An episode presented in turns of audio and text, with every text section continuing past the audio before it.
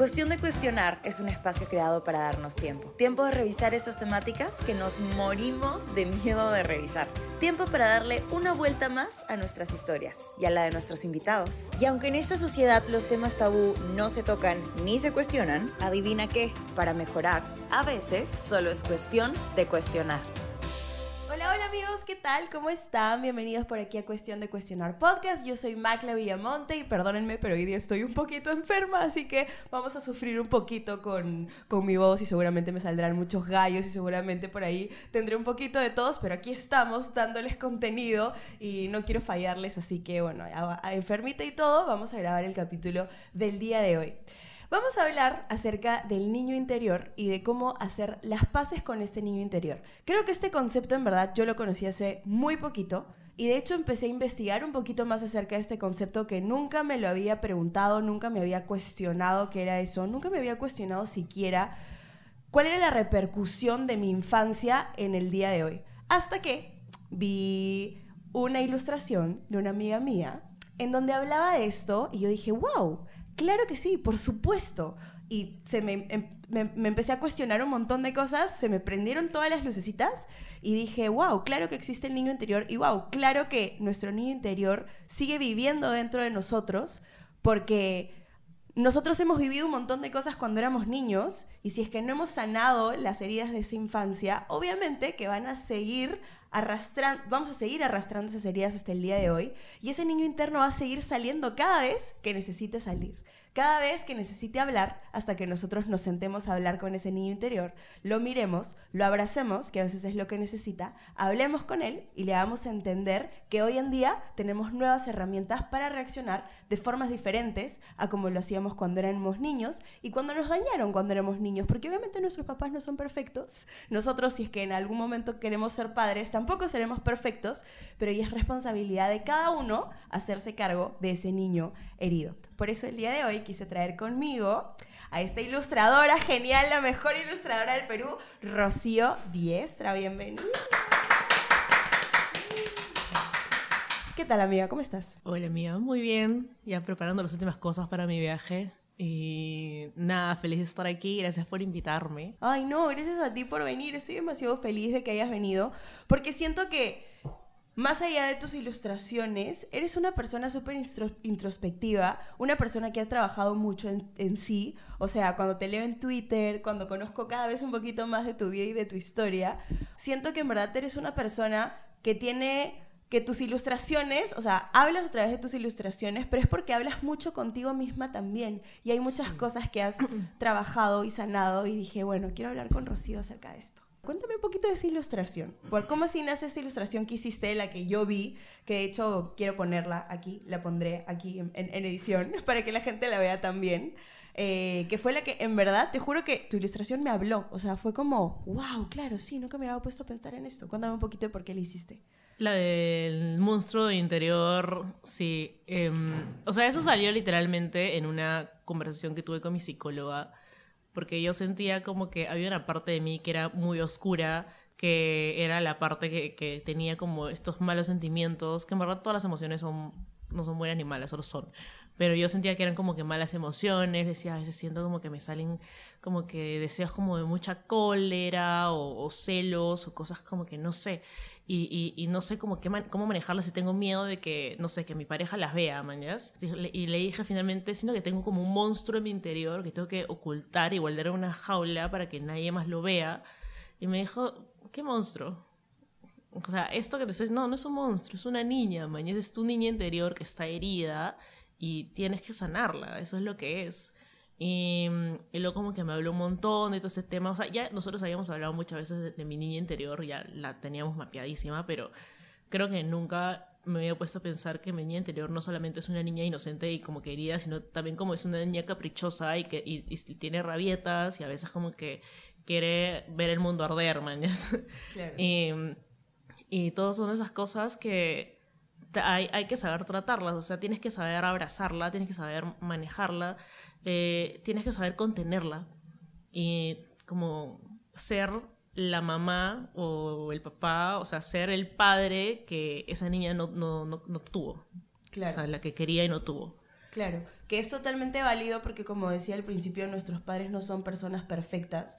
Y creo que, es más, nosotros hoy en día tenemos muchas más herramientas para Sí. poder trabajar en nosotros mismos que los que ellos tuvieron. Entonces sí es cierto que a veces tenemos que nosotros responsabilizarnos por cosas que nuestros padres no trataron, por las heridas de nuestros propios padres que nosotros nos tras- que ellos nos la transmitieron a nosotros. Sí. Este, pero me gustaría saber en qué escenarios específicos tú has sentido que esa niña sale. Por ejemplo, como así un ejemplo factible. Mm, siento que es más visible como que en mis relaciones. Eh, por ejemplo, yo si- siento que mi niña tiene como que un una fuerte miedo de abandono. Entonces, cuando yo siento como que, no sé, que mi pareja no me está prestando atención, como yo puedo sentir, como mi niña interior puede sentirse abandonada y puede decir, no, ya no me quieren, mejor me voy, esto... Y son cosas que en el pasado al menos me han hecho como que, tipo, si esta persona no me da el amor que yo quiero, no me quiere como yo quiero que me quieran, me voy, mañas. Claro. Y en verdad no es así, porque en verdad esa niña está pidiendo cosas que no se la debería dar otra persona. Son cosas que yo misma debería ser capaz de darle. O sea, sus necesidades emocionales, sean cuales sean, la persona que las tiene que cumplir soy yo, no una- un tercero, no mi mamá, no mi papá, no mi pareja. Entonces, como me ha hecho responsabilizarme un montón en ese aspecto. Y hace poco, por ejemplo, tuve una muy seria discusión con mi pareja porque yo sentía como que no estás cumpliendo mis, necesidades emocionales. En verdad, como fue súper, súper thriller. Y hablé con mi psicóloga y mi psicóloga me, me dijo como que, Rocío, tú estás pidiendo que tu pareja llene un vacío que tú misma te has Tienes creado, mañas. claro. O sea, que tú tienes y que has tenido toda tu vida. Y, y porque date cuenta, mañana tú estás pidiendo ahorita como actitudes de, tu pareja que nunca ha tenido contigo. O sea, que, no sé, que, te- que sea como que verbalmente cariñoso, esas cosas. Nunca ha sido así. Mañana él es una persona que es de tal manera y así te enamoraste y tú estás ahorita pidiendo que se convierta en otra persona. ¿Por qué? Mañana, ¿qué te está pasando? Y me hizo darme cuenta como que yo misma me había abandonado. Yo había abandonado mi niña interior, yo no la estaba cuidando hace tiempo, había, había, dejado de prestarle atención, había dejado de, de- de hacer como mi proceso de, de- sanación constante. Y cuando tú dejas de, de darle cosas a tu niña interior, eso no va, no va a pasar que ella ya no las quiera. Va a seguir pidiéndolas, pero si tú no se las das, se las va a empezar a pedir a otras Otras personas. personas. Y, y eso es lo que había pasado. Entonces como tuve que recuperar mi centro y, y sanar ese aspecto y ahora ya estoy nuevamente en rumbo de, bueno, ¿qué necesitas esto, pequeña Rocío de 5 años? Claro. Déjame ayudarte con eso. Claro. Deja de pedirse a la otra persona. Obvio, atenderla, porque si no se pone caprichosa, como toda niña, ¿no? Sí. Como empieza a buscarlo, como tú dices, por todos lados. Y hace poco me pasó exactamente lo mismo a mí. Bueno, yo no tengo pareja, pero me pasó que de la nada empecé a sentirme como un poco sola, empecé a sentirme como que, pucha, ¿qué, qué, qué está pasando? Que yo sé que me siento como que bien con, conmigo, he trabajado como mi relación con mi cuerpo, con la comida, esto, el otro. ¿Qué está pasando? ahorita que me estoy sintiendo sola y estoy teniendo la necesidad de hablarle a personas o la necesidad de entrar de nuevo a Bumble, que hace tiempo no lo hacía, y ver si es que por ahí consigo algo o conversar con alguien porque me siento sola. Y agarré y me puse a reflexionar y de la nada miré mi casa y estaba sucia. O sea, por ejemplo, tenía como una semana que no había aspirado, tenía platos sucios dentro de mi cocina y cosas así. Y yo dije, claro, sabes todas estas cosas, o sea, sabes como que, que, que por ejemplo, ya no extrañas a tu ex, que te sientes bien sola y no sé qué, bla, bla, bla. Pero hay un montón de cosas tuyas que no estás trabajando. Sí, o sea, las sabes, pero no las estás trabajando. Tú sabes que a ti te hace bien y te ordena la cabeza y la vida cuando tu espacio está ordenado y limpio. Y sabes que a ti no te gusta estar en lugares en donde, tipo, no sé, no abro la cortina, no tiendo mi cama, no tengo un espacio donde estoy como que mi casa esté limpia. Para mí es igual que mi cabeza esté limpia, ¿ya? Es lo Sí. caso, pero me pasa así. Porque mientras voy ordenando la- las cosas de mi casa, voy pensando y voy ordenando mi cabeza también. No sé por qué, pero así funciona de alguna forma. Entonces me di cuenta también que porque había estado enferma, no había ido a entrenar. Porque el doctor me dijo que como era una infección eh, respiratoria, no vaya a entrenar porque eso podía empeorar, o sea, el entrenamiento, el ejercicio físico podía empeorar eh, la situación respiratoria que yo tenía. Y también me había dado cuenta que hacía muchísimo tiempo no hacía como nada para mí, ninguna rutina, no llamaba a mi masajista, no hacía mi rutina de skincare, no, no sé, hace tiempo que no hacía cosas para mí. ¿Te abandonaste? Me abandoné, exacto.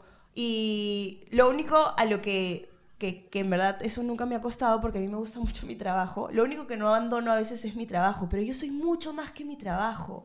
O sea, no o sea, que yo esté bien con mi trabajo no quiere decir que me estoy eh, dando todo lo que yo necesito. O sea, los seres humanos somos tan complejos que es como, ya, puedo estar bien con mi trabajo, pero si no estoy bien con esto, si no estoy bien con el otro, si no le pongo atención a esto, si no le pongo atención a mi casa, si no le pongo atención a mi deporte, si no le pongo atención como a mis amigos, no solamente el circulito de juerga, sino también a mis amigos que me aportan, porque hay de todo, este, eso, siento que me abandono y al final empiezo a pedir en otras personas eso que tú acabas de decir, que yo me debería estar dando a mí. O sea, tan fácil como limpiar tu casa, tan fácil como darte espacio y tiempo para ti, tan fácil como ir y entrenar si es algo que te gusta y que te llena. O sea, como eso que tú dices es totalmente cierto, que a veces es simplemente sentarte, pensar, analizar, como yo lo hice, como tú lo hiciste, y decir, ok, ¿qué no me estoy dando?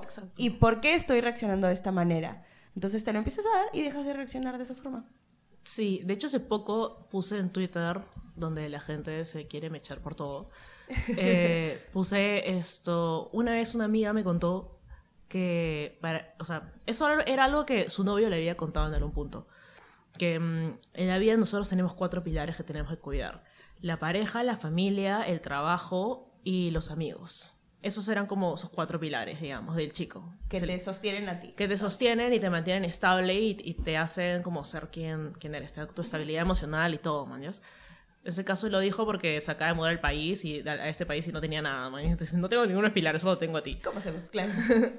eh, pero me, eso se me quedó grabado, entonces lo compartí en Twitter como que una amiga me dijo esto y se me quedó como grabado. Y un montón de gente empezó a refutar como que no, que el único pilar que necesitamos son nosotros mismos, que eso hace como que dependencia, que acaso yo, porque la gente piensa que el trabajo es un pilar tan importante, como que encontraron mil maneras de refutarme, pero en verdad creo que simplemente no entendieron lo que quise decir.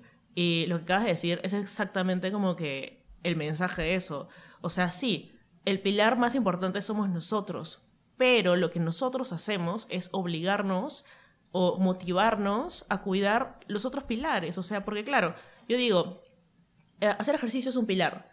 Tú puedes decir, no, pero ¿qué pasa si no Pero la persona que va a hacer ejercicio eres tú. Claro. Cuidar a tus amigos es un pilar, pero la persona que cuida esas relaciones eres, tú un trabajo es tu pilar, pero ¿quién trabaja? Tú trabajas, ¿entiendes? Es como que tú eres la persona que está sosteniendo todos estos pilares, pero son importantes. Cada uno tiene como que ciertas cosas en su vida que le da estabilidad y que son súper importantes que las tenga. O sea, para mí, por ejemplo, yo no soy nada buena haciendo deporte.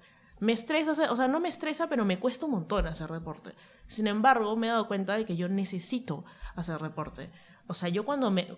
para mí dejar de hacer deporte por un, por un tiempo prolongado es el igual a abandonarme, porque estoy abandonando mi cuerpo, estoy abandonando mi salud, estoy abandonando mi, estabilidad. Y yo también como me siento mucho mejor cuando siento como que estoy cubando mi, mi figura y mi cuerpo y mi salud y todo.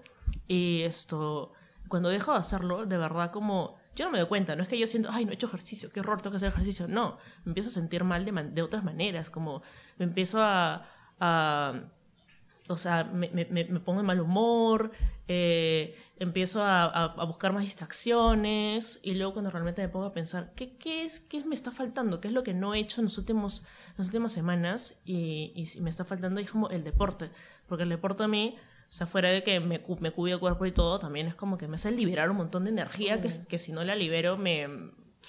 Entonces es como si me doy cuenta que necesito algunas cosas. Y yo admiro muchísimo a la gente que tiene como sus pilares súper claros y nunca los abandona. Por ejemplo, no sé, yo admiro un montón que, que mi, mi, pareja, como que él es fanático del CrossFit y entrena CrossFit todos los días. Y a mí a veces me estresa porque es como, ay, ¿en serio no puedes quedar a dormir un rato más? Y me dijo, no, no, tengo que ir a entrenar. Porque es algo que a él le gusta y le motiva. Y lo hace, lo hace entrenar. Y lo que, lo que yo he entendido es como que, sí, a veces me molesta que se despierta y se vaya a entrenar en vez de quedarse a soñar conmigo, pero es como, a él lo hace feliz entrenar y cuando él es feliz, nosotros estamos felices y yo estoy feliz y todos están felices. Es como que uno cuide, se cuide a sí mismo, cuide sus necesidades, cuide su niño interior, hace que tus relaciones con los demás, de amigos, de familia, de, pareja, todo, sean mucho más sanas. y, eso también es súper importante porque lo, lo otro que quería hablar es como que a veces uno pide que la otra persona sea cuidadosa con tu niño interior, como por favor necesito que cuides a mi niño interior, no me digas estas cosas, no me hagas estas cosas porque, lastimas a mi niño interior. Y es como, es súper válido que sientas eso, pero la realidad de la milenesa es que la responsabilidad de cuidar a tu niño interior es 100% tuya. Tú no puedes pedirle a, a, tu mamá, a tu papá, a tu pareja, a tus amigos que cuiden a tu niño interior.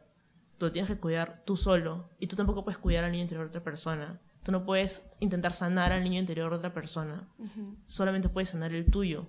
Y esperar que la otra persona haga lo mismo, motivarlo para que haga lo mismo, darle el espacio para que haga lo mismo. Pero eso es, eso es lo más que podemos hacer.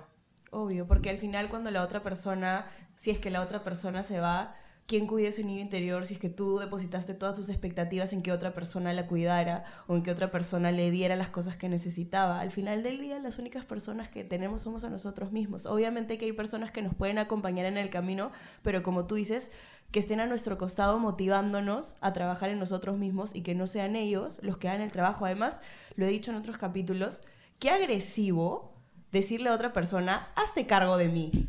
Es como, cada uno tenemos como que suficiente en nuestras vidas como para que alguien venga y nos diga, hazte cargo de todo lo que a mí me falta, ven y cuídame porque necesito que me cuides. Es como, cada uno necesita cuidar de, de, sí mismo y encima que le pongan la carga de la expectativa de necesito que me cuides, necesito que me sanes, necesito que esto y el otro es como, ala, demasiadas necesidades. O sea, es como, no, no le hace bien a nadie, como dices.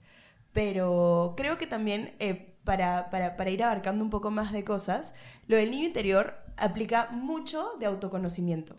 Porque, por ejemplo, tú decías que a tu, a tu pareja le gusta muchísimo el CrossFit eh, y no sé, a mí me puede gustar, por ejemplo, yo hago indoor cycling y a otra persona le puede gustar otra cosa y hay otras personas que les puede gustar, no sé, por ejemplo, que necesitan expresarse a través de las manos, tal vez como tú, que tienes muchísimo arte y el niño interior tiene mucho que ver con el arte porque el niño interior también tiene mucho que ver con la creatividad.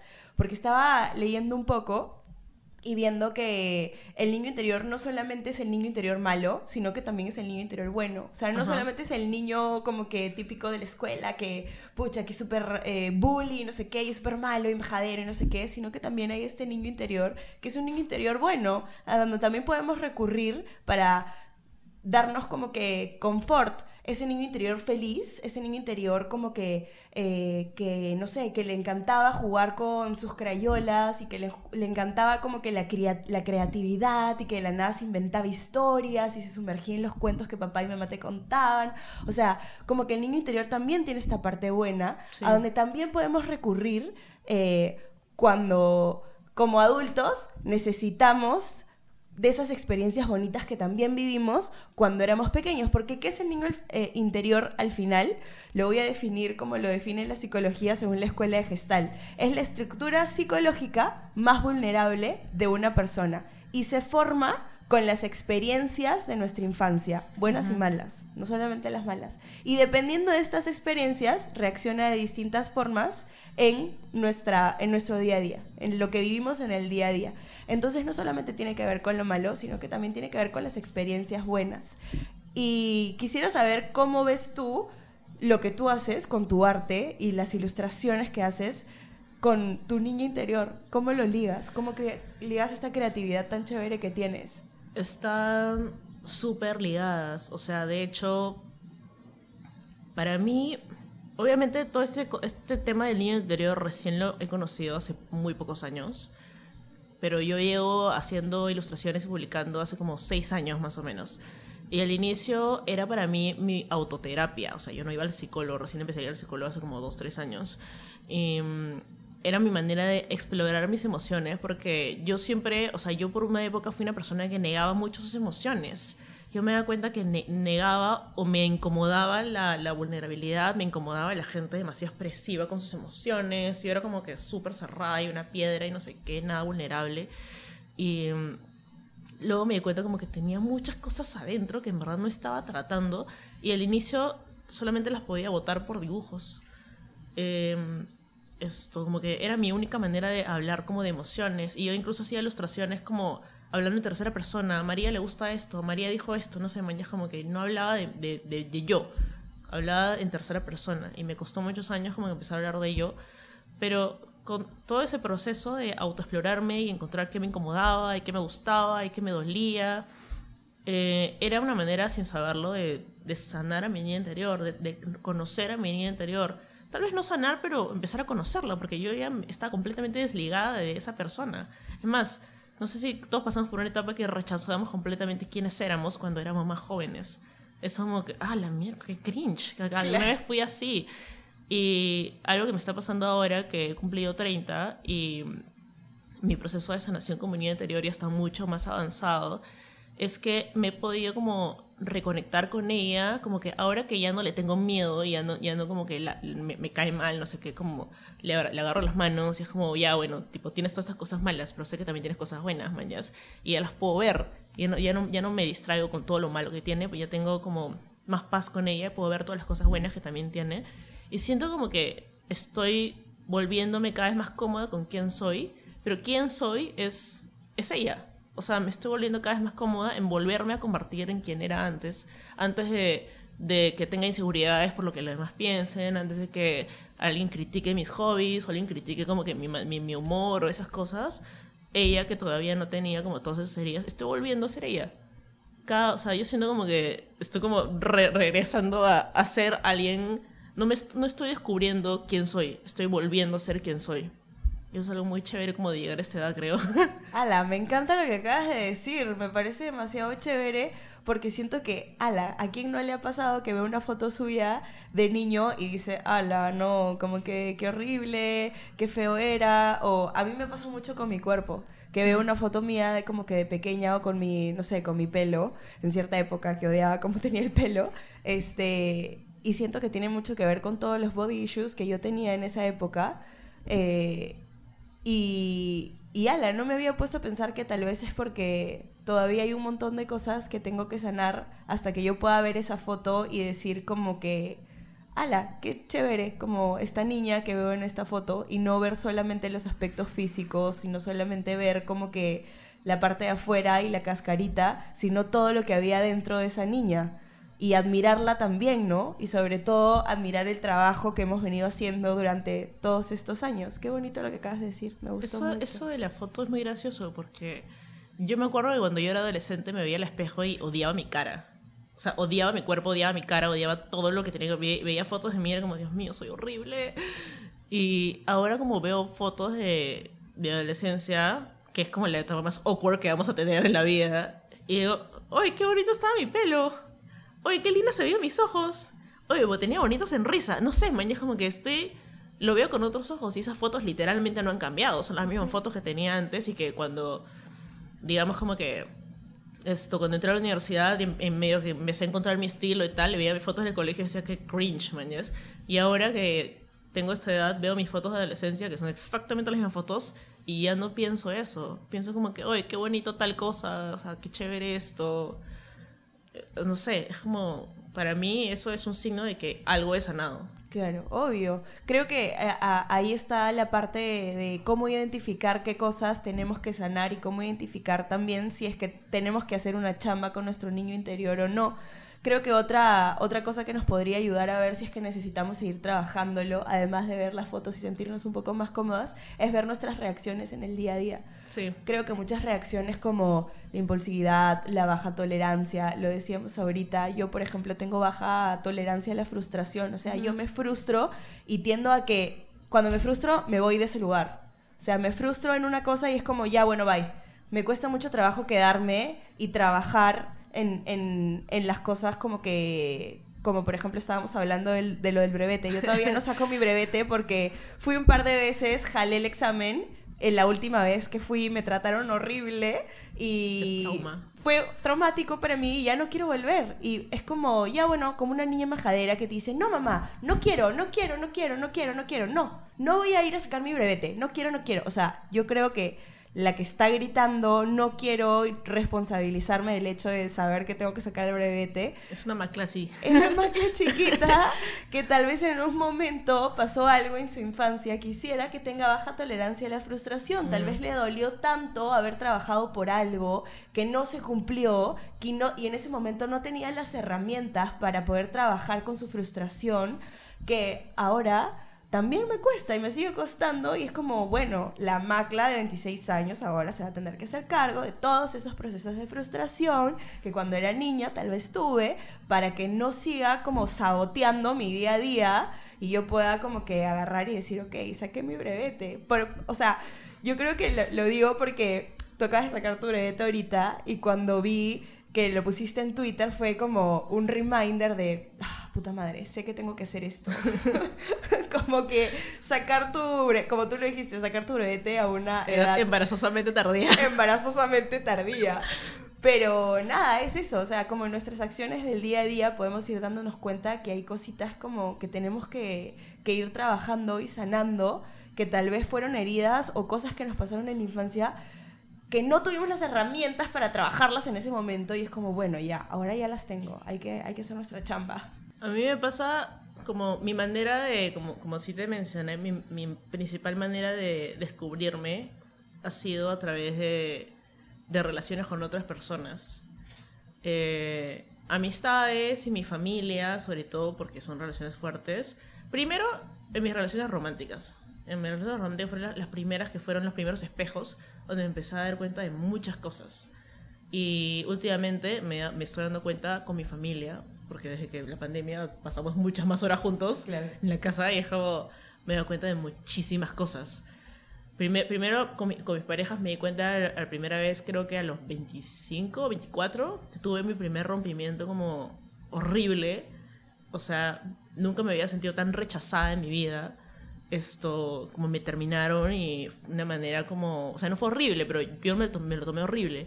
Y, y fue como la primera vez que tuve que mirar hacia adentro y decir, tal vez esta vez no es que estuve con una persona como que intrínsecamente mala, tal vez esta vez sí cometí errores y por qué cometí esos errores.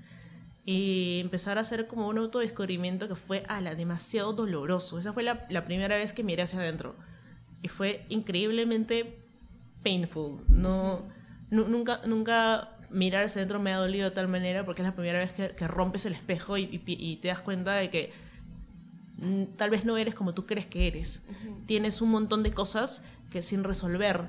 O sea, no, tienes como 80 kilos de, paquetes que nunca has abierto. Y es como, ah, su madre, o sea, te, te frustra y, te da ansiedad y empiezas a un momento en el cual tienes que empezar a abrir todos los paquetes y ver, ¡ah, qué horrible esto! ¡ah, su madre! ¿Esto en qué momento llegó acá? Como, es súper estresante. Y de ahí con el tiempo, me, mm, ya como con mucha mayor como estabilidad emocional, ya me he dado cuenta de lo mismo con mi familia. Como que, no sé, o sea, a veces mi mamá se, eh, se, se, me reacciona de algunas maneras conmigo que a mí me, me, me duele un montón. Y luego me doy cuenta que en verdad ella solamente está como reflejando sus propias frustraciones. Y lo que está haciendo es activar mis frustraciones, pero ambas estamos como rebotándonos nuestros propios dramas. Mañana nadie, realmente ella no está tan molesta conmigo y realmente yo no soy tan molesta con ella, sino cada uno está molesta consigo misma y se está rebotando sus, propias, sus propios enojos. Y eso me ha hecho entender un montón de cosas con, con la manera en la cual trato con los demás. Usualmente lo que te molesta más de la otra persona es lo que te molesta más de ti. De ti, obvio. Sí, o sea, las personas que nos rodean son espejos 100%. Y creo que esa es la importancia también como de vivir en sociedad. Y por eso es que los seres humanos como que nos vivimos solos, porque es mm. como, es súper necesario tener personas que nos reflejen en el día a día qué cosas tenemos que trabajar en nosotros mismos y por eso el pilar de las amistades es tan importante también, porque siento que también pasa con los amigos, ¿no? O sea, como que ¿por qué me molesta tanto esto de mi amigo? ¿Por qué me molesta tanto esto de mi amiga? ¿Por qué me molesta tanto esto de mi pareja? ¿Por qué me molesta tanto esto de mi papá o de mi mamá? Y como dices, al final del día, casi siempre yo creo que no es un 100%, pero yo creo que casi siempre sí refleja algo que tú tienes que trabajar en ti que te está molestando de la otra persona y es como, dices, ¿no? Un espejo. Em, y otra cosa que estaba chequeando, hablando de lo de la familia, es que a veces también para poder revisar qué cosas pasaron en nuestra infancia, la herida del rechazo es una de las más comunes. Suele pasar un montón, porque los, los, niños suelen sentirse rechazados. ¿Por qué? Porque si papá o mamá se fueron a trabajar, en nuestra cabeza no tenemos las herramientas ni el conocimiento, porque no conocemos del mundo. No van a volver.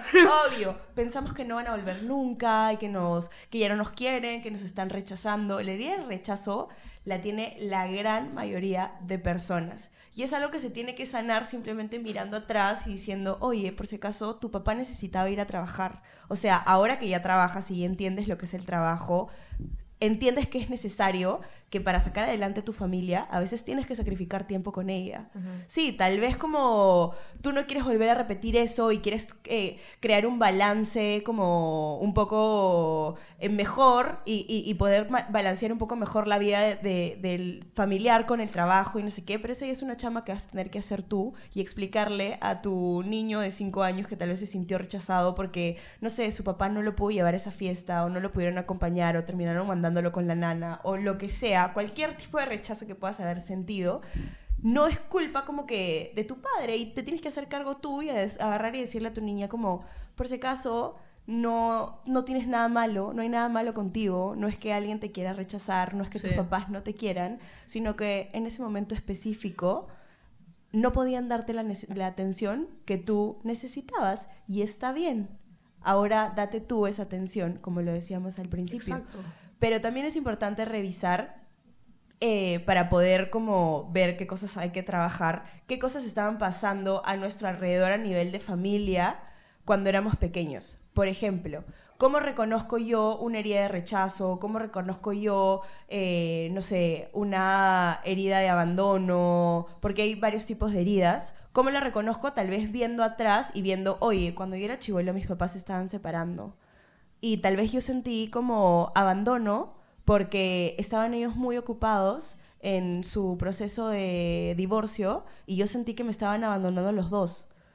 Y en realidad te estaban abandonando la relación que tenían, pero a mí no me estaban abandonando, pero igual la herida de abandono está ahí. ¿O qué estaba pasando? Tal vez este, eh, cuando era pequeño mi hermano mayor tuvo una enfermedad súper súper grave y yo sentí que me estaban abandonando porque le estaban dando demasiada atención a mi hermano y a mí no me estaban dando la atención que yo necesitaba o tal vez pasaba lo mismo con la abuelita, o por ahí tenías un hermano mayor problemático, entonces como que mm. toda la atención y todo el foco iba al, al, hermano mayor o lo que sea. Entonces creo que también a veces es importante revisar qué estaba pasando en nuestro entorno cuando nosotros éramos pequeños y no solamente ver al pequeñito y, decir como que, ¿qué estaba haciendo yo? Porque probablemente nosotros estábamos como que, no sé, lamiendo un chupete, man. Y en verdad, las cosas que están pasando... Pintando muros con plumones. pintando muros con plumones, claro.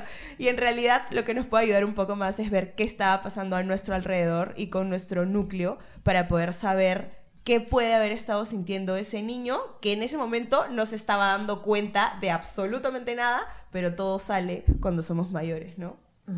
A mí algo que me, me, me, identifiqué hace tanto tiempo fue que me cuesta mucho celebrarme. Me cuesta mucho estar feliz por mis logros. O sea, como que los paso muy rápido. Es como que, ah, hey, genial, uh, Ok, se acabó mi emoción. Me duró cinco minutos.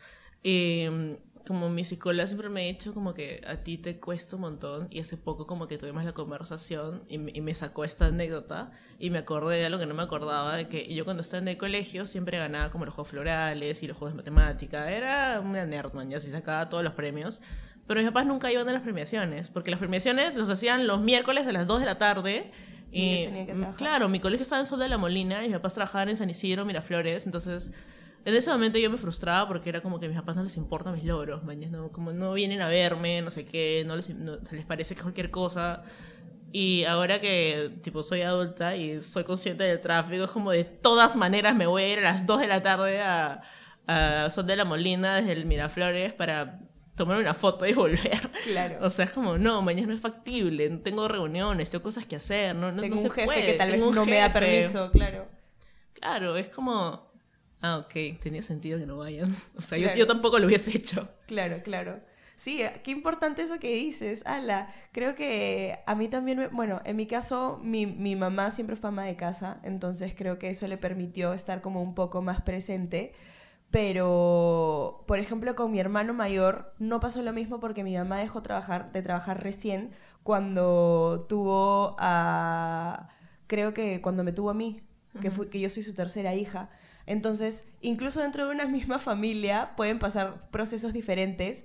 Mis hermanos mayores siempre dicen que nosotros somos como los privilegiados porque ellos se ganaron con, con, con, ser los conejillos de indias y se ganaron con mis papás muchísimo menos trabajados que como nosotros los recibimos. Y dicen que, por ejemplo, ellos se acuerdan que mis papás eran muchísimo más duros con ellos de los que fueron con nosotros. Entonces ellos tienen otro tipo de heridas de infancia en donde ellos en su cabeza, este, no sé, también tienen todos estos, estos, estos problemas de abandono, de rechazo, de no sé qué. Mi papá trabajaba muchísimo cuando mis hermanos eh, eran menores.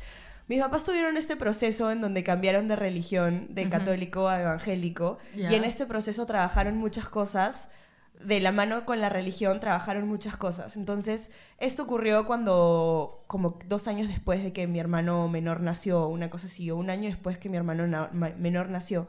Entonces, cuando mis hermanos todavía eran mayores, todavía eran adolescentes, mis papás estuvieron en todo este proceso. Entonces, digamos que cuando nosotros teníamos cuatro o cinco años, ya cogimos a mis papás muchísimo más trabajados, porque ellos hicieron todo este proceso de, de, de, la mano de, Dios, porque ellos así atravesaron su proceso. Ellos decidieron cómo hacerlo de la mano de Dios y hacerlo de una forma muchísimo más religiosa, tal vez que psicológica, y trabajar en ellos mismos. Cualquier proceso. Cada uno tiene, cada su, uno tiene su proceso y se respeta.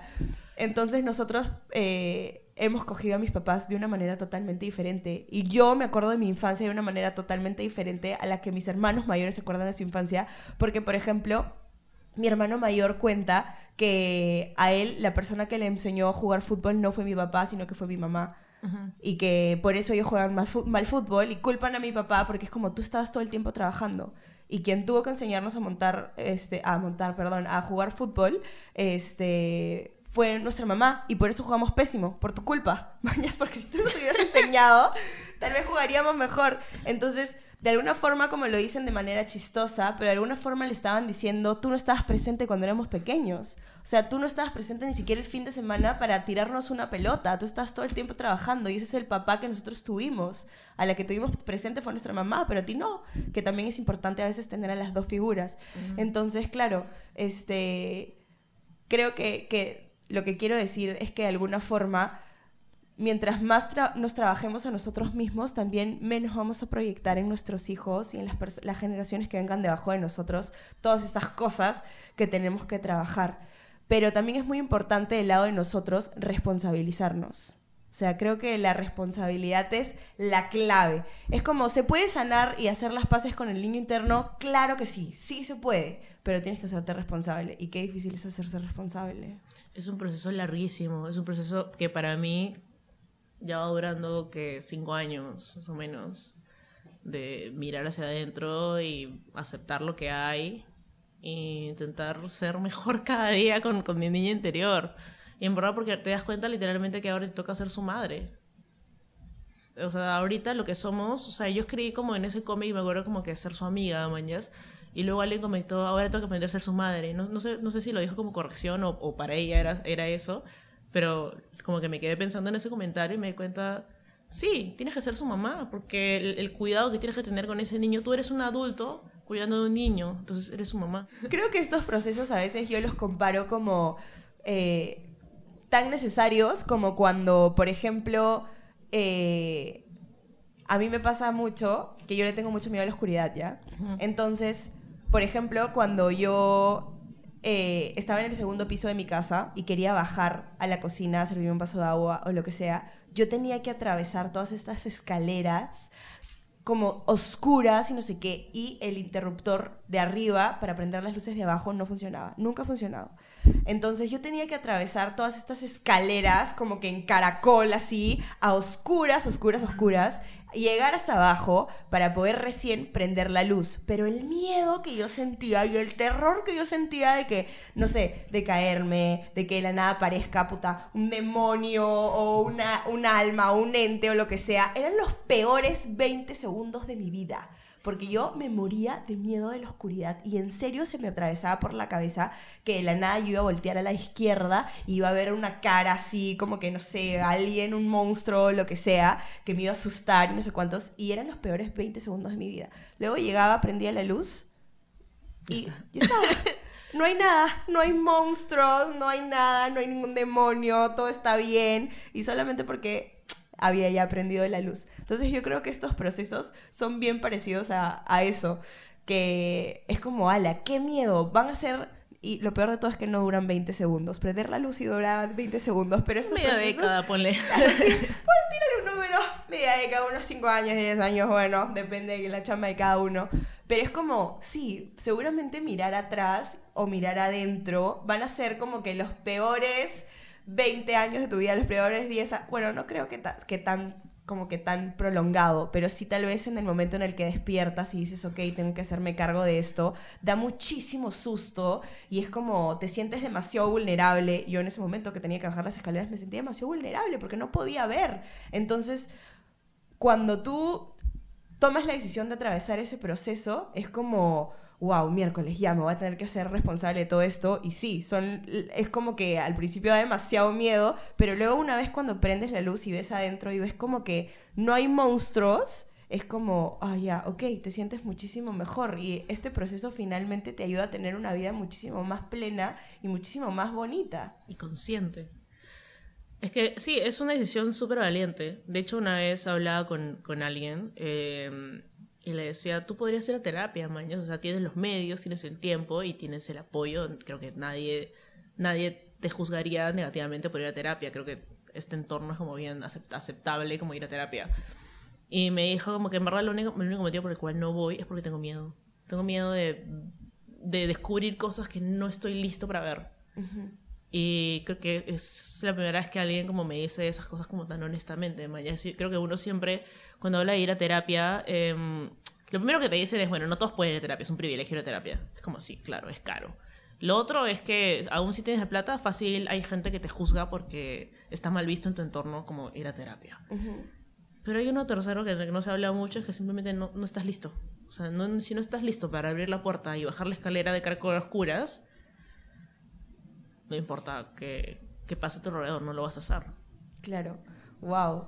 Creo que es, como tú dices, de valiente, 100%. A mí hasta el día de hoy me pasa. O sea, hay temáticas que, por ejemplo, yo en el podcast no quiero tocar, que me dicen, no sé, alguien me escribe y me dice, Macla, por favor, eh, queremos que hables de la relación con la madre. Y yo le tengo un terror hacer un capítulo de la relación con la madre, porque una de las cosas que me ha dado este podcast es que siento que tengo que ser súper consecuente y que no puedo, no puedo venir aquí a decir cosas que luego yo no voy a aplicar. Entonces, si yo no estoy todavía preparada a sanar la relación con que tengo yo con mi mamá, que cada día va mejorando poquito a poquito, pero siento que todavía nos falta un proceso súper largo. Si yo todavía no estoy preparada para hacer esa chamba, no puedo hacer un capítulo de eso. Y me da demasiado miedo como que venir acá y tener que como que, que hacer un capítulo porque sé que si lo hago, luego voy a tener que aplicar todo lo que diga y voy a tener que hacerme cargo de, de esa relación que estoy como tratando de sanarla pasito a pasito, poquito a poquito, porque sí es súper heavy, porque como dices, ¿no? Es como todo un expediente de cosas que tienes que sanar, que es como de porrón a veces también es como cuesta, ¿no? Entonces a veces también es válido lo que sentía el, el- el amigo que No te estoy dijo esto. listo. No estoy listo, pero creo que sí es importante, ok, no estoy listo, pero ¿qué puedo hacer Para estarlo. para estarlo? Sí. O tal vez que para que el impacto no sea tan fuerte, ok, voy a empezar a ir a terapia, pero solo voy a hablar de esto. Y luego voy a ir avanzando y una vez que haya mejorado esto, ya voy a avanzar con lo siguiente, y voy a avanzar con lo siguiente, y con lo siguiente. Y así ir sacando los files de a uno y no como que toda la caja de expedientes de ya, todo esto es lo que tienes que trabajar. O sea, creo que no hay cuerpo que aguante tener que trabajar todo en una, ¿no? Creo que a veces el pasito a pasito también ayuda, pero dar el pasito. Sí, o sea, hay, hay- usualmente igual como siento que la mayoría de gente al final eh, que siempre quiere ir a terapia pero encuentra un motivo para no hacerlo, al final la vida te pone ese momento como que el, el breaking point, la gota que colmó el vaso, es como no me queda otra que buscar ayuda porque soy que soy, soy consciente que ahorita no tengo las herramientas para lidiar con todo lo que me está pasando. Es como sucede algo que te hace dar cuenta de que tienes demasiadas cosas con, con que lidiar. solo que no sabes cómo hacerlo, ¿no? En mi caso fue una ruptura, ¿no?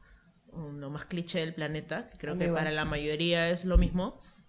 Pero a veces es un problema familiar súper fuerte, una pérdida, eh, y ya, como que lo importante es que la vida te da lo que necesitas para, ¿sabes qué? Ahora soy consciente de que tengo muchas cosas que trabajar y voy a buscar ayuda.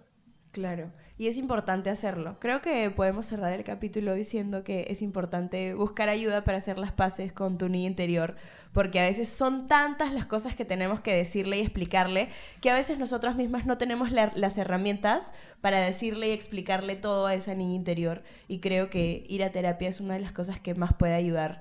Eh, ir a terapia, tratar de hacer, de autoconocernos, escucharnos, estar presentes, estar conscientes a mí me pasa, a mí me ayudan los podcasts, por eso decidí crear un podcast, porque a mí personalmente me ayudan los podcasts. Sí, o sea, la terapia es como el ideal, pero creo que hay muchas maneras en las cuales podemos ayudarnos. Lo importante es tomar la decisión de, creo que es hora de encontrar la manera de ayudarme a mí misma a mejorar mi relación con mi niño interior. Claro. Ya sea con terapia o escuchando podcast o leyendo algún libro o meditando o algún, alguna cosa holística que te ayude, ¿no? Claro. Lo que pasa con la terapia es que yo creo que es fundamental porque es la caja que te va a dar las herramientas que tú necesitas. Es la caja de herramientas que te va a dar las herramientas que tú necesitas. O sea, para mí herramientas básicas, por ejemplo, cuestionarme, estar presente, hablarme a mí misma. Yo hablarme en voz alta me ayuda demasiado, eh, a veces meditar. Hay un montón de cosas que me, que me ayudan y que para mí son herramientas para las, las posibles cosas que me puedan pasar en el día a día. Pero ¿qué pasa con la terapia? La terapia es ese lugar que te aporta y que te da todas las herramientas que tú necesitas para poder afrontar todas las situaciones del día a día, porque a veces tú no, no sabes qué herramienta necesitas. O sea, imagínate, si es que no has estudiado ferretería, de la nada agarran y te, y te dicen, ya, tienes que clavar este clavo acá y hacer esto y hacer el otro, no sé qué, todo este trabajo, y tú miércoles ya, pero ¿qué herramientas necesito? O sea, ¿cómo lo hago? ¿Cómo lo logro? ¿Cómo llego hasta ahí? Y yo creo que la terapia es esta persona que viene y te dice, ah, ya, ok, lo que necesitas es primero un clavo, luego necesitas esta, este, un, ¿cómo se llama? Un martillo, yo no sé nada de ferretería, este, luego necesitas un martillo, luego necesitas el otro, luego necesitas no sé qué, el trabajo lo vas a hacer tú, o sea, la persona que va a colgar el cuadrito eres tú, la persona que va a tener que amartillar la cosa y no sé qué, eres tú, pero quien te va a dar las herramientas y te va a decir como que lo que necesitas para poder poner ese cuadrito, para poder mejorar en tu día a día, para poder hacer las paces con tu niño interior, las herramientas están en la terapia y en personas que han estudiado años para poder brindarte esas herramientas. Pero también se pueden conseguir herramientas en otros lugares como podcast, como, no sé, este, en tus amigos, porque tal vez como que tienes amigos que te pueden ayudar y te pueden como que aconsejar. Bueno, sí. Herramientas podemos encontrar. A veces no los amigos, porque a veces los amigos solo te rebotan más de lo que tienen adentro. También, dependiendo de los amigos que tengan. Así que con cuidado con lo de los amigos. Pero sí, nada, amiga, muchísimas gracias por haber aceptado la invitación y poder y haberte abierto, como contar cosas tan personales, porque eso del niño interior es algo bastante personal. Así que gracias por haber estado aquí y, y abrirte con nosotros. Gracias, amiga. Súper lindo estar acá hablando contigo de este tema que en verdad últimamente solo me da vueltas en la cabeza. A mí igual, desde que vi tu posteo solamente me da vueltas en la cabeza y es como, es más, he hecho como el ejercicio de cuando estoy sola, como te digo, yo me hablo un montón, o sea, hablo me hablo a mí un montón, en voz alta un montón y a veces he hecho este ejercicio de como imaginarme a mí de chiquita diciéndome cosas cuando necesito escuchar algo como que de alguien más, me lo digo a mí misma, pero como hablándole a la chiquita, a, la, a la macla chiquitita que a veces necesita que le digan como que, oye, tranquila, como todo, es, todo estar bien, man, ya no es que todo el mundo te odie, no es que te vas a quedar sola para siempre, no es que esto, no es que el otro, como no es que no puedas encontrar apoyo en tus papás, no es que, no sé, cualquier cosa, eh, no es que haya nada malo con tu cuerpo, como tranquila, man, ya ahora tenemos las herramientas y lo vamos a lograr ir caminando juntitas a ser mejores personas cada día, como yo y mi macla de 5 y la de 10 y la de 15 y la de 25, la de 26 y la de 27 el primero de octubre, porque si viene mi cumpleaños muy pronto. Así que nada, caminar todas las maclas de la mano, eh, cada una con la herramienta que ganó cada año. Y con eso cerramos el capítulo. Gracias amigos, espero que les haya gustado y nada, vayan a ver las ilustraciones de Rocío y seguramente que se vendrán cosas muy chéveres con ella porque se va de viaje, se va a vivir a Barcelona, ¿verdad amiga? Barcelona City. Se va a ir a Barcelona City, así que seguramente vendrán nuevas experiencias para ella y nuevas ilustraciones junto con eso. así que nada, nos vemos en el próximo capítulo, suscríbanse y si es que nos están escuchando desde Spotify, califiquen con cinco estrellitas este capítulo. Chau, chau.